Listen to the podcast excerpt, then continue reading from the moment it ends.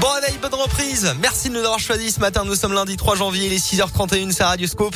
Vianney arrive dans un instant, la Minute Éco de Jean-Baptiste Giraud, la météo et l'actu avec vous, Colin Code. Bonjour. Ah, bonjour Alexis, bonjour à tous. Et bonne année, meilleurs Et vœux. meilleurs vœux, bonne année à tous. Forcément, hein, Eh de la santé, de la réussite, Ah, de surtout la santé, hein. de l'argent, ouais, ouais. du bonheur en tout genre. De l'argent aussi. Et surtout la santé. Ah, l'argent, ça Ah, nous intéresse. Ah, bah Voilà, oui. Vous n'avez pas changé en 2022. Ah, non. ça, ça, ça, me- ça, me- je- ça ne m'étonne pas. Allez, on y va pour l'actu. C'est le journal complet de ce lundi matin. Et à la une aujourd'hui, la rentrée scolaire, donc avec un nouveau protocole sanitaire annoncé hier soir dans les colonnes du journal Le Parisien par le ministre de l'Éducation nationale. Euh, principale nouveauté, donc à partir de ce lundi, en cas d'élèves testés positifs, tous ses camarades devront réaliser un test PCR ou antigénique le jour même, puis des autotests à J plus 2 et J plus 4 également. L'objectif est bien de garder l'école ouverte, a rappelé Jean-Michel Blanquer. Côté prof, les formations continues sont suspendues en présentiel et les réunions parents enseignants devront également euh, se tenir à distance. Le principal syndicat enseignant du secondaire, le SNES FSU, estime que les conditions de sécurité sanitaire ne sont pas réunies et pose un préavis de grève ce lundi et qui court sur tout le mois de janvier. Autre changement à partir d'aujourd'hui, les règles pour les personnes positives et totalement vaccinées, elles devront s'isoler 7 jours, quel que soit le variant. Et pour celles qui sont cas contactés vaccinés, terminer la quarantaine. Pendant ce temps, le Premier ministre Jean Castex réunit une dizaine de ministres aujourd'hui pour faire le point sur l'avancée du variant Omicron. Réunion dans l'après-midi pour faire le point sur la continuité des services publics essentiels. Ça concerne notamment les hôpitaux, les lieux d'enseignement, les transports en commun ou encore les administrations. Je rappelle également que le masque devient obligatoire aujourd'hui pour les enfants de plus de 6 ans. Dans l'actualité en Auvergne, deux hommes de 18 et 43 ans euh, jugés dans la journée à Clermont dans une affaire de trafic de drogue. Leur interpellation remonte à jeudi dernier dans le quartier Saint-Jacques.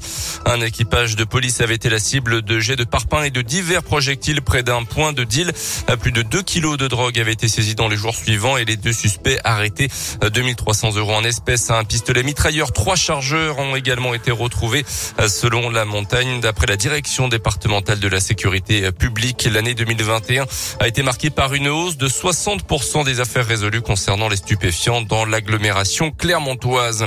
Une année 2022 qui démarre très fort pour l'ASM après une défaite en Coupe d'Europe et deux matchs reportés. Les Auvergnats ont renoué avec la victoire. Samedi, ils ont battu le Stade Toulousain, champion de France et champion d'Europe en titre, mais privé d'Antoine Dupont quand même. La victoire 16 à 13 s'est faite au mental devant plus de 18 000 spectateurs. Le match n'a, il est vrai, pas été d'un très grand niveau, mais pour Camille Lopez, auteur d'une entrée déterminante samedi soir, l'essentiel est ailleurs. On l'écoute. Forcément, quand en engagement, euh, je crois que le 8 de devant euh, et les remplaçants de devant ont... Je veux pas dénigrer le travail des, trois quarts, mais aujourd'hui, euh, franchement, les gros, ils ont fait un, boulot incroyable. Et euh, après, t'es obligé. Hein, tu joues euh, le grand stade toulousain, c'est du gros calibre. Donc, si tu te mets pas au niveau de ces gars-là, ben, euh, t'en prends 30 à la, à piole et sans rien dire. Donc, les mecs ont répondu présent et ont fait le taf. Donc, c'est de battre le stade toulousain, forcément, pour la confiance de, tout un, effectif, c'est c'est toujours plus agréable. Tout n'est pas parfait, mais j'ai envie de dire, on s'en fout. L'important, c'est la victoire et, et on prend.